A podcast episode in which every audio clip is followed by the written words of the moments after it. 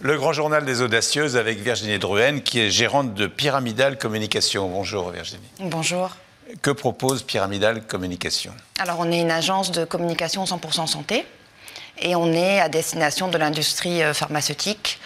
Donc on propose pas mal de contenus innovants, ça va des solutions de mapping à des podcasts euh, santé qu'on trouve sur toutes les plateformes, dont par exemple la minute néonate pour les bébés préma, euh, la minute rhumato, la minute du pancréas et mon petit chouchou, le rare à l'écoute. Alors on va y venir.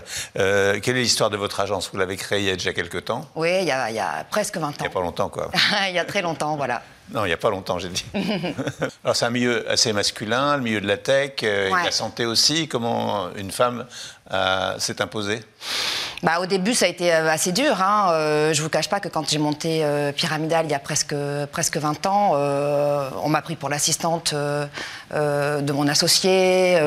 Il y a des clients qui m'ont pas serré la main dans l'ascenseur. Il y a eu pas mal de situations un peu cocasses qu'on ne vivrait pas, qu'on ne vit plus aujourd'hui. Mais il y a 20 ans, il y a 20 ans à l'époque, j'avais à peine 30 ans. oui, c'était c'était pas simple. Comment avez-vous fait évoluer cette appréciation de la femme chef d'entreprise? Alors moi, j'ai toujours, moi, ça m'a jamais gêné d'évoluer dans un milieu très masculin. J'ai toujours pensé que mes idées avaient euh, été suffisamment légitimes pour exister, donc euh, ça m'a jamais vraiment déstabilisé. Euh, et puis en plus, je pense qu'aujourd'hui, franchement, ça a drôlement évolué. Les femmes, même dans des secteurs de pointe comme la santé, elles ont leur place, elles y arrivent. Euh, beaucoup plus qu'il y a 20 ans. Donc euh, aujourd'hui, moi je trouve que même s'il y a encore du boulot à faire, il y, a quand même beaucoup plus de reconnaissance, de visibilité. La preuve, hein, le grand journal des audacieuses, aujourd'hui, moi si je prends la parole, c'est parce que euh, je peux le faire aujourd'hui, alors qu'il y a 10 ans, bah, c'était déjà beaucoup moins simple, beaucoup moins légitime. Vous une pionnière dans, dans, ce domaine. Alors voilà, oui, alors maintenant on peut dire ça, oui. Mm. Qui sont vos clients? L'industrie pharmaceutique, euh, les patients, association de patients, on travaille beaucoup dans tout ce qui est justement santé. Donc on est très sensible au parcours de soins du patient, euh, on est très sensible à tout ce qui est nouvelles technologies, euh, nouveaux médicaments, nouvelles prises en charge. Tout ça, ce sont nos domaines d'activité. Quelle est votre mission principale?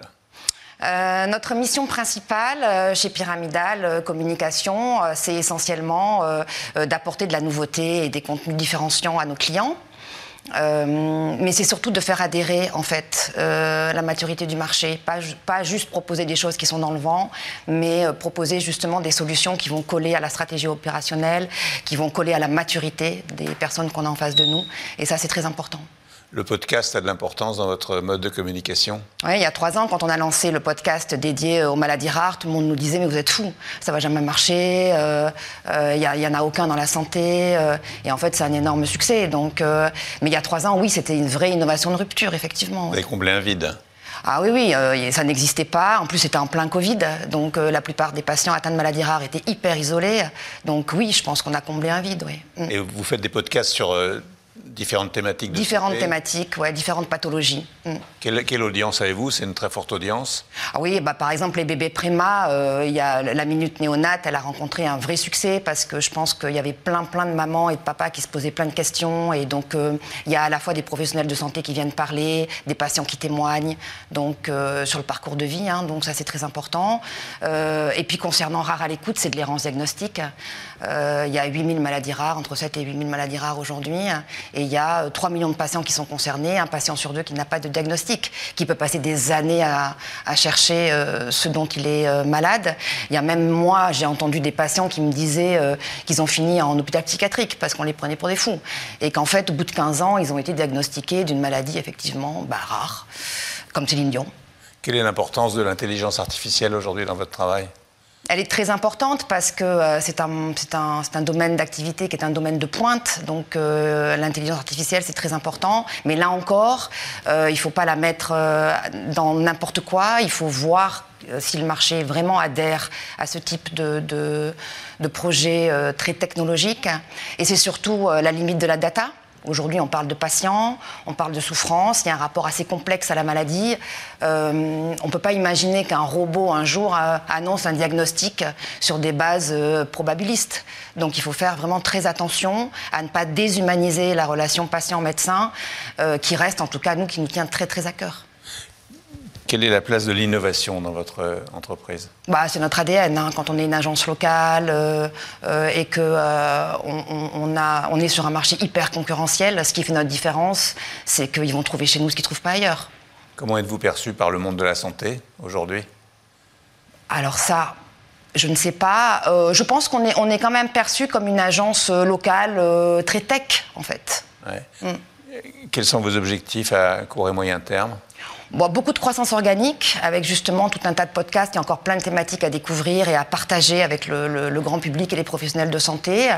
On a également aussi un beau programme euh, autour de la thérapie génique qui va s'annoncer, là aussi, où il y a plein de fantasmes, plein de rumeurs, où on a envie de, de, mettre euh, comment dire, un discours plus cohérent avec des vrais experts. Comment nourrissez-vous votre compétence euh, dans ce monde qui est en perpétuelle évolution? Je lis beaucoup, je fais tout le temps de la veille concurrentielle, euh, je, discute, euh, je, benchmark, je, me remets en cause. Beaucoup aussi. Euh, je fais évoluer les équipes, on est tout le temps en train d'aller chercher la formation, donc c'est quelque chose qui est permanent, oui, qui bouge, qui évolue. Vous trouvez facilement des collaboratrices et des collaborateurs? Alors on les trouve. Alors les talents, ils sont pas forcément faciles à trouver, mais par contre, le vrai challenge, c'est de les garder. Et là, je crois oui qu'on fait le job pour les garder, oui. Mm. Et vous envisagez de vous agrandir, de vous développer, de créer des antennes ou... pas, Je ne suis pas sûre qu'on soit dans une dimension ou une évolution forcément très grande, très large, euh, avec une envie de manger le monde. Je pense qu'on euh, a envie déjà de rendre, euh, de faire du bon boulot sur le marché local et, et autour des structures de soins qui existent en France, et c'est déjà beaucoup. Comment voyez-vous votre secteur dans les années à venir? On, est, on, est dans un, on a une chance incroyable. Enfin, moi, je trouve que j'ai une chance incroyable de bosser dans la santé. On a des, innovations tous les jours, des médicaments qui sortent, qui sont nouveaux pour traiter de pathologies de plus en plus lourdes. Donc, on est, euh, j'ai de la chance d'être dans un milieu comme ça qui, va, qui évolue à vitesse grand V. C'est des bons en avant euh, euh, réguliers. Là, les deux, deux, trois dernières années, on a vu des cancers se guérir, on a vu, on a vu des, des, des, gens qui étaient en fauteuil qui vont peut-être se lever avec la thérapie génique. Donc, ouais, c'est un truc, c'est un truc de dingue, ouais. C'était un, rêve de jeune fille ce que vous faites ou... bon, Pas du tout, puisque j'ai pas du tout, je suis pas du tout en phase avec ce que j'ai fait comme étude, mais, euh, mais par contre, je suis tombée dans la santé, euh, ben, euh, j'avais 25-26 ans et j'en suis plus jamais sortie en fait. Merci beaucoup. Merci.